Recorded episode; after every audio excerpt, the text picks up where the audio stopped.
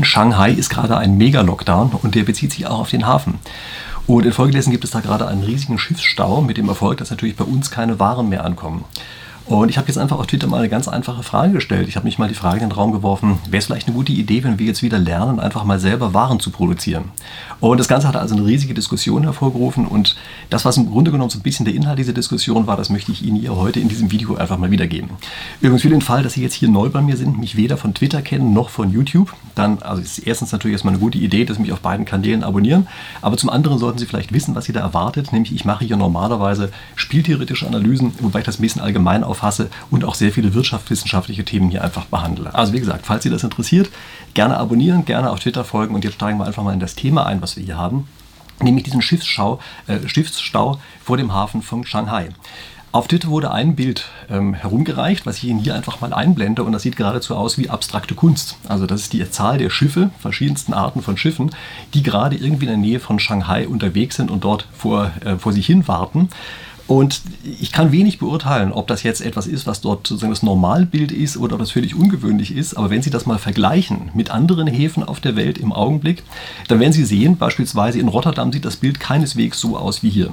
Äh, für den Fall, dass Sie es einfach selber mal nachvollziehen wollen, holen sich gerne einfach mal eine entsprechende App. So was gibt es ja heutzutage. Ja, können Sie einfach eine App runterladen, äh, die Ihnen genau anzeigt, welches Schiff wo auf der Welt gerade unterwegs ist. Ja, die heißt dann beispielsweise Marine irgendwas. Ähm, genau, Marine Traffic App, genau so heißt die. Marine Traffic App.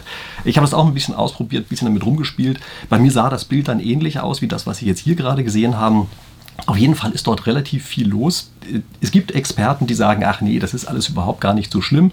Es gibt andere, die sagen, doch, es ist ziemlich schlimm und dafür ist vielleicht noch ein weiteres Bild ganz interessant, was ich Ihnen jetzt hier auch einfach mal einblende. Das zeigt nämlich, wie der normale Stau der Schiffe ist, die in Shanghai geradeaus entladen warten und diese eine Kurve, die da so hoch geht, also eine Spitze, das ist der Zustand, den Sie jetzt vor kurzer Zeit hatten. Also ich würde mal sagen, das deutet ziemlich stark darauf hin, dass da etwas ein bisschen ungewöhnlich ist im Vergleich zu dem, was wir in den Jahren vorher hatten. Aber wie gesagt, spielen Sie gerne ein bisschen mit der App rum, lesen Sie sich ein, wenn Sie das wirklich interessiert. Ich glaube, wir können uns aber über eine Sache relativ sicher sein, nämlich über die Tatsache, dass der Lockdown, der gerade in Shanghai herrscht und auch in anderen chinesischen Städten, dass der nicht so ganz einfach an der Sache vorbeigeht. Also das hat ganz definitiv einen massiven Einfluss auf die Waren, die wir hier bekommen werden. Also mindestens auf, den, äh, auf die Waren, die dort produziert werden, aber auch auf den Teil, der einfach entladen und beladen wird in Shanghai. Und ich glaube, wenn wir uns die Sache ansehen, was dort gerade abläuft in China, können wir uns relativ sicher sein, dass es hier nicht um Corona geht. Also ganz definitiv nicht um Corona. Und Sie merken das auch daran, dass beispielsweise die No-Covid-Bubble in Deutschland im Augenblick ja sehr geflissentlich bedacht ist, zu erzählen, ja, das ist ja was ganz anderes. Das, was die in China machen, das ist ja Zero-Covid. Das hat ja mit unserem No-Covid überhaupt gar nichts zu tun. Und daran merken Sie schon, dass hier gerade etwas unterwegs ist, wo selbst sozusagen die radikalsten Vertreter, die bei uns so unterwegs sind, selbst die sagen, also das, das geht gerade irgendwie zu weit. Ja, das geht um irgendwas anderes. Also ist ein, auch ein ganz anderes Thema, was ich hier gar nicht weiter auswalzen möchte. Aber es geht ganz offenbar keine Maßnahmen, die sich tatsächlich primär, sagen wir es mal vorsichtig, die sich primär gegen Corona richten. Es könnte sein, dass es einfach ein innerchinesischer Machtkampf ist, der hier gerade in irgendeiner Form tobt. Also dass verschiedene Parteien innerhalb Chinas, natürlich nicht politische Parteien, ja, sondern Parteien innerhalb der Partei, sich in irgendeiner Form gegenseitig bekämpfen, dass es irgendwelche Strafmaßnahmen gegen irgendwen sind, können wir von außen hier nicht wirklich beurteilen. Ich habe die verrücktesten Sachen dazu gelesen, aber nichts, was mich im Augenblick so richtig überzeugt hat. Ich glaube, was die wahrscheinlichste Interpretation der Sache ist, dass das in Wahrheit Sanktionen gegen den Westen sind. Also, was dort unter dem Deckmantel der Covid-Bekämpfung passiert, ist mit Sicherheit eine Maßnahme so, dass bei uns eben tatsächlich weniger Waren ankommen. Und damit kann man auch verstehen, warum sie sich selber die ganze Sache etwas kosten lassen. Also Sanktionen sind ja immer nicht nur für denjenigen teuer, der sanktioniert wird, sondern die sind ja auch für denjenigen teuer, der Sanktionen ausübt. Und das ist etwas, was wir in China gerade erleben. Also die lassen sich das sozusagen in ihrer eigenen Wirtschaft extrem viel kosten. Und das ist für meine Begriffe ein Verhalten, was eigentlich nur kompatibel ist mit der Interpretation, dass die im Grunde genommen gerade Sanktionen gegen uns verhängen und sich wahrscheinlich auf die Art und Weise implizit Russland anschließen. Ja, ich denke, das ist die wahrscheinlichste Interpretation, die man sozusagen als Motiv dahinter sehen kann. Aber selbst wenn dieses Motiv nicht stimmen sollte, also selbst wenn ich völlig falsch liege, also um was ganz anderes geht, die Wirkung auf uns ist natürlich genau die gleiche. Ja, also ob jetzt irgendwer absichtlich Sanktionen gegen uns verhängt oder nur irgendwelche anderen Maßnahmen einleitet, die zufällig genauso wirken wie Sanktionen, das hat hier erstmal keinen großen Unterschied für das, was bei uns am Ende ankommt, nämlich in dem Fall nichts, also nicht in Waren. Ja? So. Und was passiert eigentlich, wenn man weiß, dass man sanktioniert wird? Naja, ganz offenbar geht es einem danach erstmal schlechter als vorher und ganz offenbar muss man sich umstellen. Also gucken Sie sich beispielsweise mal an, wie sich Russland darauf vorbereitet hat, dass wahrscheinlich Sanktionen gegen Russland verhängt werden. Die haben nämlich beispielsweise damit angefangen, dass sie einfach immer mehr Produkte in irgendeiner Form selber bauen konnten. Also soweit wie das irgendwie geht, haben die das gemacht und haben auf die Art und Weise, selbst wenn es teurer geworden ist, sich sozusagen unabhängig gemacht äh, von dem Ausland. Wir müssen klar sehen, dass ähm, die ganze Globalisierung immer einen Vorteil hat, aber natürlich gleichzeitig auch Risiken in sich birgt. Und dieses Risiko, was wir im Augenblick gerade erleben, durch, also das sozusagen das in der Globalisierung drinsteckende Risiko, das hat sich halt im Augenblick erhöht. Und das heißt eben auch, dass die Waren, die aus dem Ausland kommen, die Inanspruchnahme der Globalisierung, dass das teurer geworden ist, als es vorher war. Und man sollte in dem Zusammenhang übrigens auch noch eine andere Sache bedenken. Also gerade wenn wir diese Aktionen, die wir jetzt gerade erleben, als Sanktionen interpretieren, als Sanktionen von China gegenüber dem Westen, dann müssen uns natürlich auch klar sein, dass das letztlich ein Angriff auf Dollar und Euro als die Leitwährungen sind. Also Dollar ist sicherlich mehr Leitwährung als der Euro, aber der Euro ist sicherlich schon auch, sagen wir mal, in einer ähnlichen Liga wie der Dollar. Und ich denke, es ist auch relativ klar, dass einige andere Länder, da ist sicherlich China mit dabei, es gerne sehen würden, wenn der Dollar nicht mehr die Leitwährung wäre. Und vor dem Hintergrund betrachtet, glaube ich, muss man diese Sanktionen, wenn es denn welche sind, auch nochmal betrachten und vor allem müssen sich nochmal auf der Zunge zergehen lassen, dass unser Ausschluss von Russland aus dem SWIFT-System, das möglicherweise eine Sache oder das eine Sache ist, die fürchterlich nach hinten losgeht. Ja, also das ist, glaube ich, schon etwas, was man hier weiterhin mit beachten muss, dass möglicherweise es eben tatsächlich um etwas letztlich ganz anderes geht, was die Chinesen aber auf eine Weise tarnen, dass sie das sozusagen ohne Gesichtsverlust machen können. Also klar, wenn man Sanktionen verhängt und auch sagt, das sind Sanktionen, dann ist man natürlich auf eine viel andere Weise angreifbar, als wenn man die Sanktionen einfach nur verhängt und sagt, es geht um irgendwas ganz anderes. Jetzt gucken wir uns mal gerade eine andere Sache an, nämlich, wieso sollte man nicht überhaupt globalen Handel betreiben? Also wozu sollte das eigentlich gut sein? Und was wir immer wieder sehen, ist, dass Globalisierungsgegner normalerweise von rechts und links und teilweise auch der Mitte sozusagen aus dem ganzen Spektrum herauskommen und im Grunde genommen sich alle einig darüber sind, dass da irgendwas komplett schief läuft. Und was ist das eigentlich, was hier dieser Vorteil davon ist und was ist das, was, die, was wahrgenommen wird als das Schieflaufen? Und ich denke, beim Schieflaufen da ist es im Wesentlichen die, äh, die Tatsache, dass eben nicht jeder von den Vorteilen der Globalisierung profitiert. Also es gibt einige Gruppen in den einzelnen Ländern, die davon stärker profitieren als andere. Und schlimmer noch, es gibt einige Gruppen, die durch die Globalisierung verlieren. Und das sind nicht wenige, die verlieren. Also auch wenn es in der Summe für alle sozusagen besser wird, gibt es natürlich trotzdem einige Gruppen, die dadurch verloren haben. Und die ziehen sich sozusagen durch alle Schichten hindurch. Das ist wahrscheinlich der Grund dafür, dass sie praktisch überall auch Globalisierungsgegner finden werden. Das ist im Grunde genommen ein Thema für ein ganz eigenes Video. Aber ich möchte hier einmal ganz kurz ansprechen, was die Vorteile der Globalisierung eigentlich sind. Die Idee, die dahinter steht, ist die Außenhandelstheorie. Also wenn Sie es nachlesen wollen, ja, derjenige, der das Ganze erfunden heißt, heißt Ricardo. Ähm, und die Idee äh, ist, dass wir es hier mit einem klassischen Nicht-Nullsummenspiel zu tun haben. Also in dem Augenblick, wo verschiedene Einheiten, zum Beispiel Länder, ja, können auch andere Einheiten sein, ja, aber zum Beispiel Länder, wenn die sich jeweils auf das konzentrieren, was sie relativ am besten können, nicht absolut am besten können, sondern was sie relativ am besten können, dann hat jeder Einzelne mehr, wenn er mit dem anderen Handel treibt, als wenn er das nicht tun würde. Und ähm, also wie gesagt, das ist eine Sache, die kann man durchaus mal als ein eigenes Video machen. Ich habe sowas häufiger mal auch in Vorlesungen gemacht, also ein Mini-Planspiel. Ja, da habe ich das mit den Studenten, die da sind, entsprechend gespielt. Und es zeigt sich eigentlich immer wieder das Gleiche. In einem solchen Setting lernen die einzelnen Länder sehr schnell, dass es sich tatsächlich lohnt, mit den anderen Handel zu treiben. Aber sie merken auch nach einiger Zeit, dass es gleichzeitig auch ein Machtinstrument ist, was auf die Art und Weise entsteht, mit dem man ein anderes Land unter Druck setzen kann. Es ergibt sich fast automatisch aus der ganzen Sache. Und deshalb gibt es häufig so ein bisschen so einen Trade-off, könnte man sagen, einen Zielkonflikt zwischen Stärke, also Resilienz müsste man eigentlich sagen. Ja, gibt es, glaube ich, keine so ganz vernünftige, wirklich deutsche Übersetzung. Resilienz, also Widerstandsfähigkeit oder so etwas und billiger Produktion. Ja, gibt es einen Zielkonflikt zwischen den beiden Sachen und den muss man einfach die ganze Zeit mitlaufen lassen, sozusagen gedanklich, damit man versteht, was eigentlich sozusagen dieses Spannungsfeld ist, was hier in der, in der Globalisierung auftaucht. Aber jedenfalls muss man sich klar darüber sein, Erstmal ist es so, dass indem sich jeder auf das spezialisiert, was er besonders gut kann und dann die verschiedenen Länder Handel treiben, ist am Ende jeder reicher, als er vorher war. Also ist, dafür ist auch völlig unerheblich, ob vielleicht einer alles besser kann als der andere. Man muss es nur eine Sache relativ besser können als der andere, um, damit es sich lohnt, entsprechend zu handeln. Ja. Übrigens für den Fall, dass Sie einfach mal sehen wollen, wie viel solche Preise ausmachen, Gucken Sie sich einfach mal beispielsweise bei Manufaktum an. Ich weiß nicht, ob Sie die kennen. Ja. Das ist ein Versandhaus, da gibt es noch die guten alten Dinge. Sie werden feststellen, dass dort sehr viele Dinge im Grunde genommen nur nach alten Produktionstechniken hergestellt worden sind. Und keineswegs wirklich inhaltlich besser sind als das, was wir mit modernen Produktionstechniken hinkriegen, sondern dass sie teilweise einfach nur wirklich exorbitant teurer sind, also teilweise um den Faktor 10. Es ist nicht alles schlecht dort, ja, also will ich jetzt überhaupt nicht den Eindruck entstehen lassen, ich kaufe da tatsächlich auch einige Sachen gerne, weil die auch manchmal viel länger halten. Es gibt ja auch noch ein paar andere Vorteile. Aber man muss sich bewusst darüber werden, dass wenn man einfach nur mit alten Produktionstechniken arbeitet, die Sachen eben nicht automatisch besser werden. Sie werden manchmal vielleicht charmanter oder sowas, vielleicht ist man deshalb bereit, mehr dafür auszugeben. Aber wenn Sie tatsächlich jeden Pfennig umdrehen müssen, dann ist es immer noch eine Frage, die man sich stellen muss, ob man jetzt für sozusagen schönes Aussehen tatsächlich so viel mehr ausgibt. Also wir gucken uns auch sozusagen Preise, die dadurch entstehen, einfach nochmal eine andere Seite an. Äh, also in einer späteren Stelle nochmal an. Ähm, was heißt es eigentlich, wenn man sagt, selber produzieren? Das ist ja eine Aussage, die ich ganz am Anfang mal getroffen habe. Sollten wir nicht wieder anfangen, dass wir selber produzieren? Und dieses Wir selber ist natürlich eine Frage, wer ist damit eigentlich genau gemeint? Also auf Twitter hat beispielsweise auch einer geschrieben, ja, was meinen Sie damit? Meinen Sie damit, ist auf Büllerbü, das ist ähm, die Insel aus äh, Lukas und der Lokomotivführer. Ja? Also ist das so eine Einheit? Ist das jetzt tatsächlich einfach Hessen? Ist es Deutschland? Ist es Europa? Was ist denn dieses Lokale? Und ich glaube, wir brauchen Sachen nicht übermäßig zu komplizieren. Wir müssen verstehen, dass es ein Kontinuum gibt zwischen wir machen alles selbst und direkt vor der Haustür oder wir machen alles global. Da ist ein Kontinuum zwischen diesen beiden Extremen und irgendwo dazwischen liegen wir jetzt.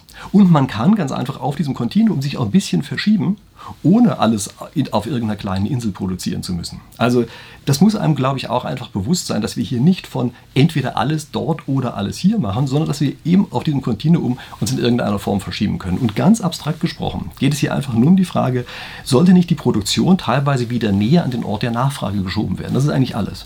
Selbst darüber kann man noch lange trefflich diskutieren. Man kann sich lange Gedanken darüber machen, ob der Ort der Nachfrage tatsächlich rein geografisch zu interpretieren ist, ob das vielleicht andere Möglichkeiten gibt, ihn zu definieren ja, kann man ganz viele Sachen machen, könnte man sicherlich auch tolle Papers drüber schreiben. Aber in erster Näherung, glaube ich, verstehen wir schon, was dort hinter ist. Und wir verstehen, glaube ich, auch, dass es einen Zielkonflikt gibt zwischen billiger Produktion und resilienter Produktion, widerstandsfähiger Produktion. Wir wissen, dass je mehr man so etwas globalisiert, je mehr man das nach außen lagert, sich umso mehr abhängig macht von anderen, die dann möglicherweise plötzlich andere Ziele verfolgen. Also denken Sie beispielsweise mal dran, dass sehr viele Arzneimittel in Indien produziert werden. Na, was passiert denn eigentlich, wenn wir uns auf einmal mit Indien verkrachen und die sagen, nur jetzt kriegt ihr aber einfach mal eure Arzneimittel nicht mehr?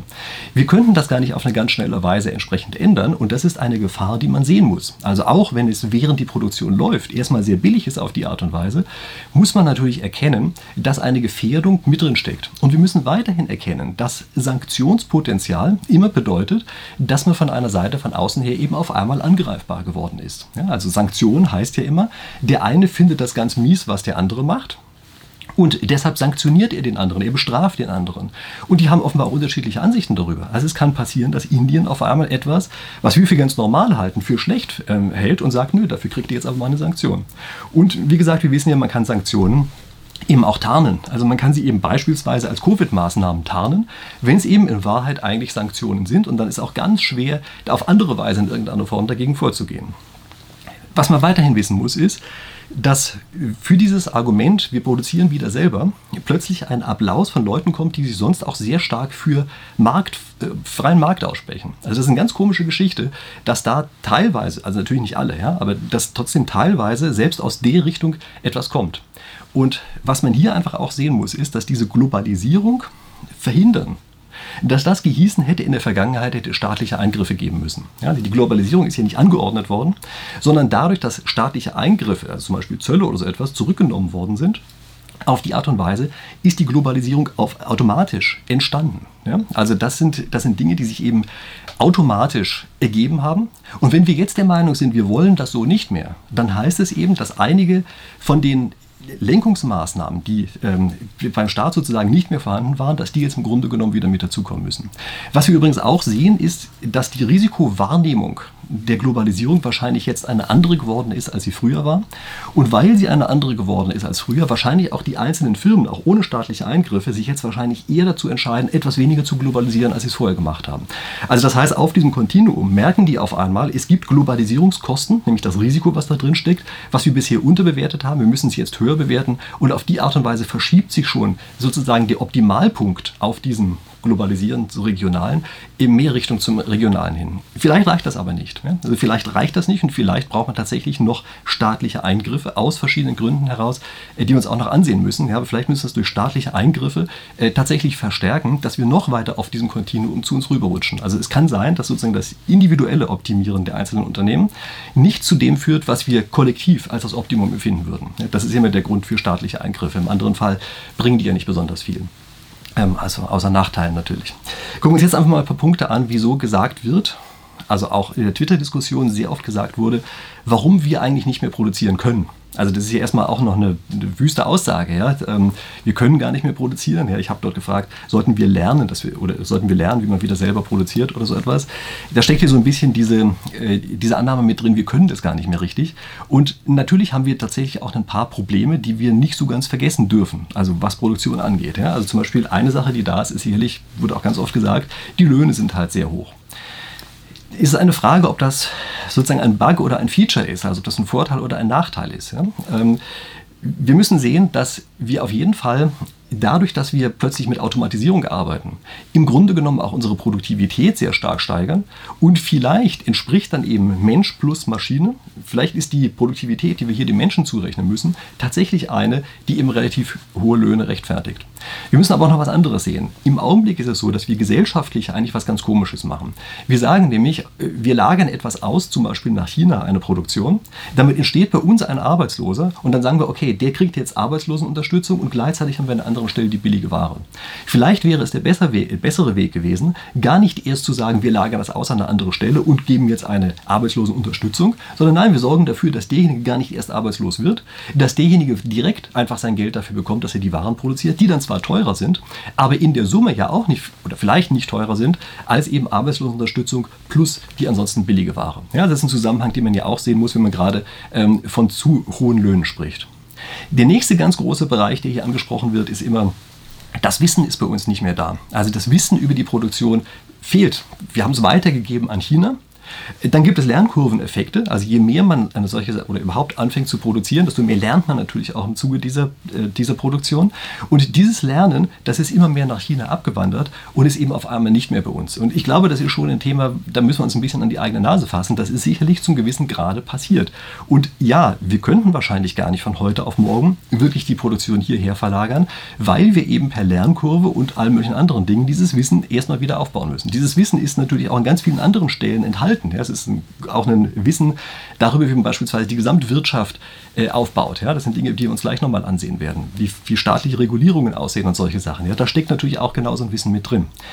Was auch eine Sache ist, die man hier bedenken muss, ist, in der letzten Zeit sind immer mehr Leute in Richtung Studium marschiert und immer weniger Richtung Handwerker.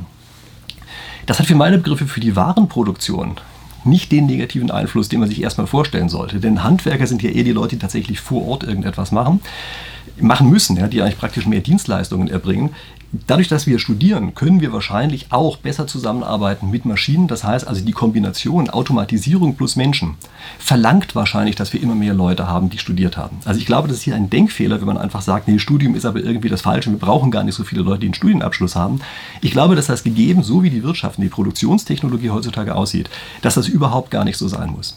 Und auch was die Inhalte angeht, also sehr viele scheinen das Gefühl zu haben, man muss auf jeden Fall Ingenieur sein, um vernünftig produzieren zu können.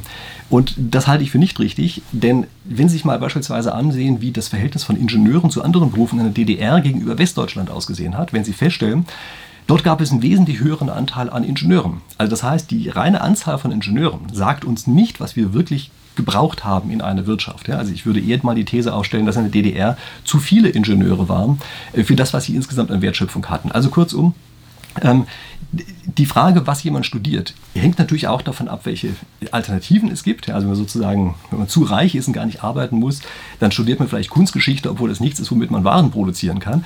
Vielleicht brauchen Sie aber auch in der Warenproduktion eben einige Kunsthistoriker, einfach damit sozusagen neue Ideen mit reinkommen und plötzlich eben Sachen entstehen, an die man andernfalls nicht gedacht hätte. Also das klassische Beispiel dafür ist immer der äh, Kalligrafiekurs äh, vom Steve Jobs, der offenbar stark auch die Apple-Produkte beeinflusst hat. Also man kann es teilweise gar nicht so genau vorhersagen.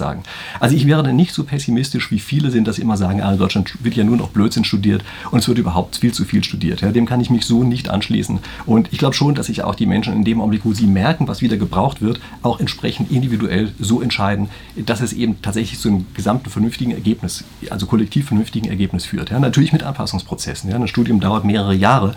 Das heißt, sie haben das nicht von heute auf morgen. Was man auf jeden Fall im Hinterkopf behalten muss, das ist die Frage mit der Energie. Ja, also das ist etwas, habe ich auch in den vergangenen Wochen, werde ich auch in der Zukunft wieder nochmal behandeln. Aber Energie ist das A und O. Also man kann nicht produzieren, wenn nicht genug Energie da ist. Das ist ganz einfach. Ja? Also das heißt, wenn wir jetzt einfach über Gasausstieg, Atomausstieg, Kohleausstieg, weiß ich was nicht alles diskutieren, dann heißt das letztlich, dass wir uns die Möglichkeit verbauen, hier tatsächlich noch vor Ort zu produzieren. Und das ist, glaube ich, nicht das, was wir im Augenblick wollen sollten, um das mal vorsichtig zu sagen. Aber wie gesagt, über Energie habe ich genug andere Videos hier gemacht, können Sie sich ansehen. Und ähm, also sind bestimmt auch interessante Sachen drin. Ja? So, gut, also nicht nur bestimmt, sondern ich weiß, bestimmt, sondern ich weiß, dass sie interessant sind. Die Frage, ob sie sich auch dafür interessieren. Das nächste, was wir haben, ist, die Abgabenlast ist bei uns relativ hoch. Also das stimmt auf jeden Fall. Wir haben jede Menge Steuern, wir haben Sachen, die heißen Versicherungen sind, aber eigentlich, wenn es genau betrachtet, auch nur irgendwelche Sondersteuern auf irgendetwas.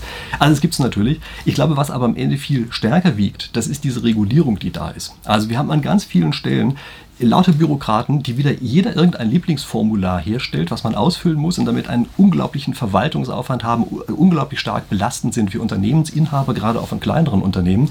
Und auf die Art und Weise wird eben verhindert, dass die gerne hier produzieren wollen. Und jeder hat irgendeinen guten Grund, weshalb das gerade nützlich ist, was er dort macht an den Bürokraten. Aber am Ende führt es eben dazu, dass sehr viele Leute einfach sagen, das macht mir aber keinen Spaß, an so einem Standort zu produzieren. Und ich glaube, das ist schon eine Sache, die man sich wirklich angucken muss und die auch ein ganz echtes Problem ist. Es kommt auch hinzu, dass Gesetze bei uns zunehmend schwammig sind. Also man weiß gar nicht, was man jetzt eigentlich machen soll und was nicht. Und dann wird es am Ende irgendwie rückwirkend umdefiniert. Also da macht man irgendwas, ja, in gutem Glauben daran, dass das richtig sei. Und danach kommt irgendwer und sagt, nee, nee, nee, das war völlig anders gemeint. Das ist übrigens etwas, was man politisches Risiko nennt. Ja. Das heißt, die Regeln werden geändert, nachdem jemand anders eine Entscheidung getroffen hat. Und das ist natürlich extrem problematisch. Das gleiche gilt übrigens auch für die ganzen vielen Standards, die wir haben. Also weiß ich, Umwelt, Arbeitssicherheit, Mitbestimmung, lauter solche Sachen, die natürlich für sich alleine genommen jeweils sicherlich was für sich haben, aber die eben dafür sorgen, dass die Produktion verteuert wird und zwar künstlich verteuert wird. Das kommt ja jeweils oben drauf und dass es Ausweichbewegungen gibt. Und ein Teil der Globalisierung, den wir im Augenblick gesehen haben, der ist sicherlich auch darauf zurückzuführen, dass einfach versucht wird, diesen ganzen Regulierungen auszuweichen und zu sagen, naja, wenn das hier so schwierig ist, man diese ganzen Formulare ausfüllen muss und diese ganzen Sachen einhalten muss, die Kunden aber nicht unbedingt den richtigen Vorteil davon sehen, also nicht unbedingt dafür zahlen wollen, na dann gehen wir eben lieber dorthin, wo diese Sachen nicht da sind lassen, dann ist sozusagen aus den Augen, aus dem Sinn. Ja, das heißt, dieses Lieferkettengesetz, was im Augenblick ja auch die ganze Zeit diskutiert wird, das hat hier letztlich auch die Absicht, durch einen staatlichen Eingriff hier letztlich die Globalisierung teurer zu machen und sozusagen das Lokale künstlich zu verbilligen gegenüber dem Zustand, den wir im Augenblick haben. Wobei ich das gar nicht besonders bewerten möchte, sozusagen. Ja, ich möchte jetzt nicht sagen, ob ich das für nur gut, nur schlecht halte. Wie so oft ist es eben in der Mitte. Aber wir müssen erstmal sehen, wie die Wirkung von so etwas ist. Noch ein Beispiel, was vielleicht ganz interessant ist, ist nämlich die Frage mit den zu teuren Produkten. Also wie äußert sich das eigentlich, wenn ein Produkt zu teuer wird? Und vielleicht erinnern Sie sich noch, als die Stoffmasken ganz am Anfang angekommen sind. Da gab es einen Hersteller, bei dem haben die Masken, ich glaube, 10 Euro pro Stück gekostet. Und ich kann mich erinnern, da gab es auch von einem Linken die Aussage, also von der Partei Die Linke, da gab es die Aussage, das ist ja Wucher, das ist viel zu teuer, so kann es überhaupt gar nicht sein. Und wieso waren die Masken denn eigentlich so teuer? Nein, die waren deshalb so teuer, weil der Hersteller das alles ökologisch richtig gemacht hat, dafür gesorgt hat, dass die Mitarbeiter richtig entlohnt werden und so weiter und so weiter. Und dann kommt am Ende dieser hohe Preis raus. Er hat die, übrigens diesen, das war ein Tweet, ja, hat er auch am Ende gelöscht. Interessanterweise, wobei ich es vielleicht ein bisschen besser noch gefunden hätte, wenn er gesagt hätte, ui, habe ich mich wohl geirrt. Aber egal, jedenfalls, wir sehen daran, wenn man das alles einhält, wovon wir eben gesprochen haben, dann werden die Produkte einfach eben sehr teuer. Und abstrakt stimmen sehr viele zu. Abstrakt sagen sehr viele, ja genau, Arbeitssicherheit ist total wichtig. Ja, und Umweltstandards einzuhalten ist total wichtig, abstrakt. Aber in dem Augenblick, wo man merkt, dass dann eben eine billige Stoffmaske, also eine eigentlich billige Stoffmaske, auf einmal sehr teurer wird, sehr teuer wird, sie plötzlich vielleicht sogar über 10 Euro kostet, man sich also nur noch ganz wenig leisten kann, in dem Augenblick ist dann doch so, dass viele sagen, hm, naja, eigentlich, wenn ich es mir so recht überlege, beim Abwägen zwischen den beiden Punkten wäre es mir vielleicht doch lieber, wenn ich ein bisschen billiger einkaufen könnte. Also, wie gesagt, ich möchte hier auch keine Position einnehmen, auf welcher Seite ich hier stehe. Ich möchte nur darauf hinweisen, dass es diesen Zusammenhang gibt und wie stark auch dieser Zusammenhang ist. Gucken wir uns jetzt einfach nochmal an, wenn wir tatsächlich selber produzieren wollen oder lernen wollen, selber zu produzieren, was ist dann eigentlich zu tun? Also erstmal, es gibt auch hier natürlich wieder den üblichen Hinweis, vielleicht hilft das überhaupt gar nichts. Also einige haben auch gesagt, nee, das selber produzieren hilft ja nichts, weil wir die Rohstoffe ja auch alle importieren müssen. Nee, das stimmt natürlich schon, dass wir auch die Rohstoffe importieren. Also ganz ohne Außenhandel werden wir sicherlich nicht auskommen, auch wenn wir mehr produzieren. Aber wir müssen natürlich sehen, je mehr Wertschöpfung bei uns selber anfällt, desto weniger ist ja dieses Hin- und Hergeschicke von Waren auch tatsächlich erstmal da, weil die Wertschöpfung ja dann entsprechend eben vor Ort erfolgt. Also das verringert das Ganze. Dann sind es andere Häfen als die, die vielleicht im Augenblick so stark betroffen sind. Und vor Dingen können wir es auch besser verteilen auf verschiedene Häfen. Ja, also während es heute doch im Wesentlichen eigentlich um ein Land geht, was wir hier haben, können wir dann möglicherweise einfach sagen, naja, okay, das Ganze ist eben wesentlich stärker aufgeteilt auf verschiedene. Ja, und das würde ja im Grunde genommen auch schon mal helfen. Was man sich auch wirklich bewusst machen sollte, das ist, dass es hier nicht einfach einen, einen platten Protektionismus geben darf. Also wenn wir jetzt einfach sagen, wieder vor Ort produzieren, das heißt, wir machen jetzt die Grenzen zu und machen alles alleine und wir sind autark und solche Sachen, äh, da müssen wir einfach sehen, das ist sicherlich nicht die Lösung für die Geschichte, also aus verschiedenen Gründen, die ich hier jetzt auch schon genug ausgeführt habe. Ja, das, so kann es nicht sein. Was aber passieren muss, ist, dass wir externe Effekte, die wir im Augenblick nicht berücksichtigt haben, dass wir die eben tatsächlich mit einbeziehen. Also, wenn wir bisher gesagt haben, die, Glo die Anspruchnahme der Globalisierung ist komplett gratis, müssen wir jetzt verstehen, dass die Inanspruchnahme der Globalisierung keineswegs gratis ist, sondern dass damit Kosten verbunden sind. Es sind nämlich die Kosten damit verbunden, dass wir von anderen abhängig geworden sind, dass andere uns sanktionieren können, dass da Risiken drinstecken, die wir vorher in dieser Form nicht wahrgenommen haben, die wir jetzt aber neu bewerten müssen und die eben dazu führen, dass wir auf einmal plötzlich äh, insgesamt besser, kollektiv besser beraten sind, tatsächlich wieder ein bisschen mehr ins Regionale hinein zu verlegen. Wir müssen auch noch was anderes sehen. Wir müssen sehen, dass dadurch, dass wir den Euro bekommen haben, wir künstlich letztlich Export bei uns subventionieren. Das ist den meisten nicht klar, aber der Euro ist eine, eine Exportsubvention. Er führt dazu, dass letztlich unsere Wechselkurse gemessen an unserer eigenen Wirtschaft letztlich zu niedrig sind und auf diese Art und Weise dazu führen, dass wir eben plötzlich Waren ins Ausland liefern wollen, obwohl wir sie eigentlich sozusagen kollektiv besser im Inland konsumiert hätten. Also das heißt, für die einzelnen Firmen ist die Sache plötzlich vorteilhaft ins Ausland zu liefern, obwohl es kollektiv besser gewesen wäre, sie im Inland zu behalten. Relativ komplizierte Geschichte. Ähm, muss ich wahrscheinlich auch nochmal ein eigenes Video zu machen, aber diesen Zusammenhang dürfen wir nicht vergessen. Und wir dürfen nicht vergessen, dass dadurch, dass wir im Augenblick künstlich den Export subventioniert haben, wir möglicherweise auf eine andere Weise auch wieder staatlich sozusagen dagegenhalten müssen und sagen müssen, nee, jetzt müssen wir aber die, ähm, die übermäßigen Anreize, die in diese Richtung entstanden sind, tatsächlich wieder zurücknehmen. So ist das. Ja? Also es ist tatsächlich so, dass wenn wir wir an einer Stelle eingegriffen haben, das haben wir bei dem Euro, haben wir das System eingegriffen, das führt oft dazu, dass wir an einer anderen Stelle auch nochmal eingreifen müssen, um die negativen Konsequenzen der ersten Stelle wieder rückgängig zu machen. Gucken wir uns dann an, was wir insgesamt noch machen sollten. Wir müssen wahrscheinlich einfach stärker diversifizieren. Also, dass wir im Augenblick einen Typus von Waren aus einem Land normalerweise beziehen. Das liegt einfach auch daran, dass wir dort jeweils starke Lernkurveneffekte haben. Also wenn einer eine Sache einmal angefangen hat zu produzieren, kann der das danach tatsächlich auch besser und billiger als die anderen. Deshalb kriegt er immer mehr. Und diesen Effekt nimmt man natürlich gerne mit. Aber wir müssen sehen, dieser Effekt ist einfach auch mit einem Risiko verbunden. Und wahrscheinlich ist es schlauer zu sagen, naja, Lernkurveneffekt hin und her. Wir diversifizieren lieber auf verschiedene Lieferanten weltweit und sind auf die Art und Weise ein bisschen abgesichert dagegen, dass plötzlich irgendeiner, naja, dass wir uns mit dem verkrachen und auf die Art und Weise er uns eben sanktionieren will, wie auch immer. Und das nächste, was wir unbedingt im Hinterkopf behalten müssen, nein, besser im Vorderkopf, das ist, ohne Energie läuft überhaupt gar nichts. Also wir müssen verstehen, dass ohne Gas es wirklich schwierig wird. Besonders dann, wenn wir gleichzeitig noch Kohle und Kernenergie abschalten wollen. Also das wird so nicht gehen. Wir müssen uns klar darüber sein, dass wir auf jeden Fall Energie brauchen, dass wir sie besonders jetzt gerade brauchen. Also wo wir uns offenbar abhängig, unabhängig machen wollen von sozusagen anderen Teilen der Weltwirtschaft, ein bisschen unabhängiger machen. Und infolgedessen brauchen wir also ziemlich sicher die Gaslieferungen. Und im Übrigen zu den Gaslieferungen aus Russland muss ich zumindest einen Kommentar noch dringend loswerden. Es gibt ja im Augenblick immer diese Story, dass gesagt wird, frieren, um Putin zu ärgern. Das ist vollkommener Blödsinn.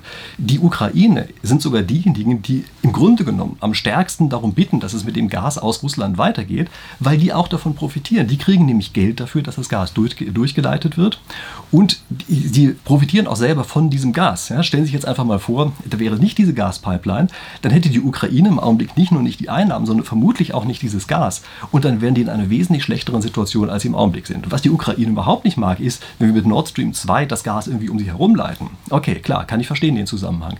Aber wenn Sie glauben, man würde jetzt Putin ärgern, in dem Augenblick, wo wir das Gas nicht mehr durch die Ukraine schicken, ich glaube, dann macht man auf jeden Fall einen wesentlichen Denkfehler. Okay, aber das nur am Rande. Ja. Wichtig ist, sich klarzumachen, wir brauchen Energie und wie immer wir das jetzt genau im Detail herstellen.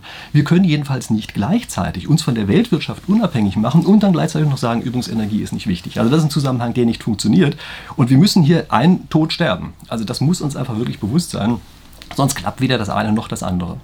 Und dann darf man am Ende nicht vergessen, diese künstlichen Standortnachteile, die wir im Augenblick uns eingehandelt haben, dadurch, dass die jeder Bürokrat wieder mit irgendeinem komischen Kleinkram angekommen ist, das ist vollkommen unproduktiv und das ist wirklich etwas, was weg muss. Also das ist ein Standortnachteil, den wir hier haben. Politisches Risiko, auch dieses schwammigen Gesetze, dieses Umdefinieren, was die ganze Zeit da ist das können wir auch wegnehmen, ohne dass wir irgendetwas verlieren. Da müssen wir einfach nur an den entsprechenden Stellen wirklich mal hingucken und müssen sagen, okay Leute, war ja mal eine nette Idee, die ihr am Anfang hattet, aber diese Bürokratie kommt jetzt einfach weg, weil die einfach sehr viel weniger an Vorteil bringt, als sie uns letztlich an Kosten verursacht. Und da glaube ich, da kann man wirklich relativ gut äh, ausmisten, wenn wir uns dann einmal gesellschaftlich dazu durchringen, das auch wirklich zu machen. Dass dann, wenn dann nicht jede Interessensgruppe wieder ankommt und sagt, ja okay, aber das Formular D3C, das muss jetzt aber trotzdem noch bleiben, weil das gerade mal mein Privatinteresse ist, sondern nein, da muss man einfach sagen, diese ganzen Formulare von D3D bis Y, die fallen eben alle einfach mal weg, weil sie in der Summe am Ende wesentlich mehr Schaden anrichten, als sie eben Nutzen gebracht haben. Okay, also das sind meine Vorschläge zu diesem Thema.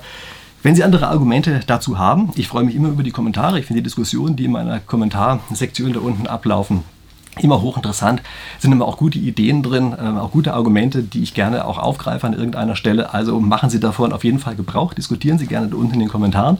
Vergessen Sie nicht, mir auf Twitter zu folgen. Das ist ja auch ein guter Ort, wo man diskutieren kann. Ähm, hier folgen Sie mir hoffentlich sowieso schon, indem Sie ein Abo dagelassen haben. Für den Fall, dass Sie es getan haben, dann gucken Sie nochmal nach, ob Sie auch auf die Glocke gedrückt haben. Da gibt es so verschiedene Glockenstufen. Ja, und achten Sie mal drauf, dass Sie da aktiviert haben. Die Glocke soll bitte immer läuten, wenn ich ein neues Video hochlade. Das ist ja nicht so irrsinnig oft, aber wenn Sie da drauf drücken, dann werden Sie wenigstens jedes Mal informiert und sozusagen nicht zufällig wie das, was eben der Algorithmus sonst immer so schön macht. Okay, und weil Sie ja jetzt schön auf die Glocke drauf gedrückt haben, dafür sorgen, dass Sie immer läutet, wenn ich ein neues Video hochgeladen habe, denke ich, sind wir sicher, dass wir uns hier in der nächsten Woche wiedersehen. Ich befreue mich darauf. Bis dahin.